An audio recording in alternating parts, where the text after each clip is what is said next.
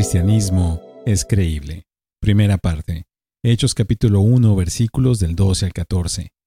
Entonces los discípulos regresaron a Jerusalén desde el monte llamado de los olivos, que está cerca de Jerusalén, camino de un día de reposo. Cuando hubieron entrado en la ciudad, subieron al aposento alto donde estaban hospedados Pedro, Juan, Jacobo y Andrés, Felipe y Tomás, Bartolomé y Mateo, Jacobo hijo de Alfeo, Simón el celote y Judas, hijo de Jacobo. Todos estos estaban unánimes entregados de continuo a la oración, junto con las mujeres y con María la Madre de Jesús y con sus hermanos. En los próximos devocionales examinaremos cinco cualidades mencionadas en Hechos capítulo 1 versículos del 12 al 26 que hacían de los apóstoles testigos creíbles. En primer lugar, los apóstoles eran hombres que creían plenamente en Jesús como Señor. Los apóstoles habían pasado tres años viviendo con Jesús. Lo vieron cuando estaba cansado y hambriento. Lo vieron arrestado, maltratado y finalmente crucificado. Seguramente ellos sabían y afirmaban que Él era completamente humano, y sin embargo, afirmaron que Él también era completamente Dios. Pedro lo llama el Señor Jesús en el versículo 21. Aunque no tenemos mucha información histórica sobre la mayoría de los apóstoles, Sabemos lo suficiente como para decir que todos fueron hombres que fueron cambiados dramáticamente por su encuentro con Jesucristo.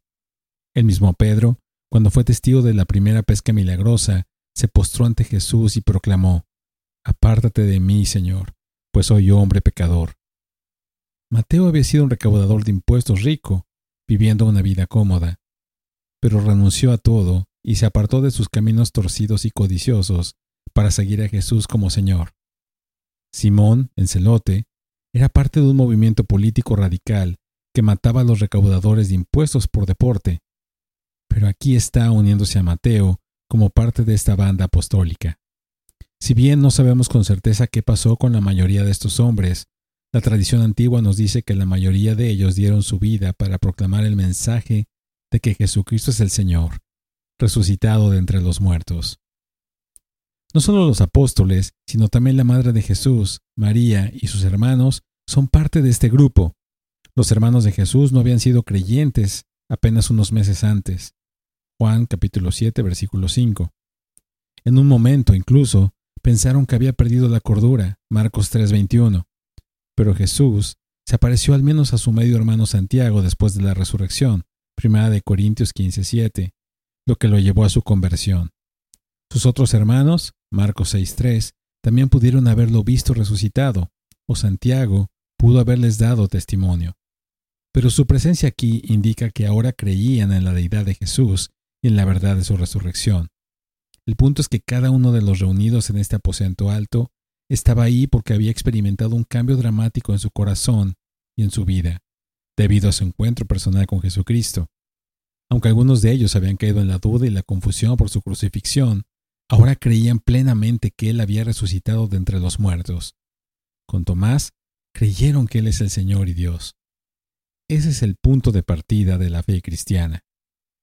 ¿Has llegado a conocer a Jesucristo personalmente? ¿Ha cambiado tu corazón de ser egoísta a estar sujeto a Él?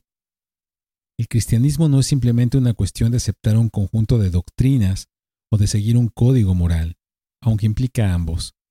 Se trata principalmente de llegar a conocer a Dios a través de Jesucristo, de recibir el perdón de los pecados y la vida eterna al creer en su muerte y resurrección por nuestros pecados.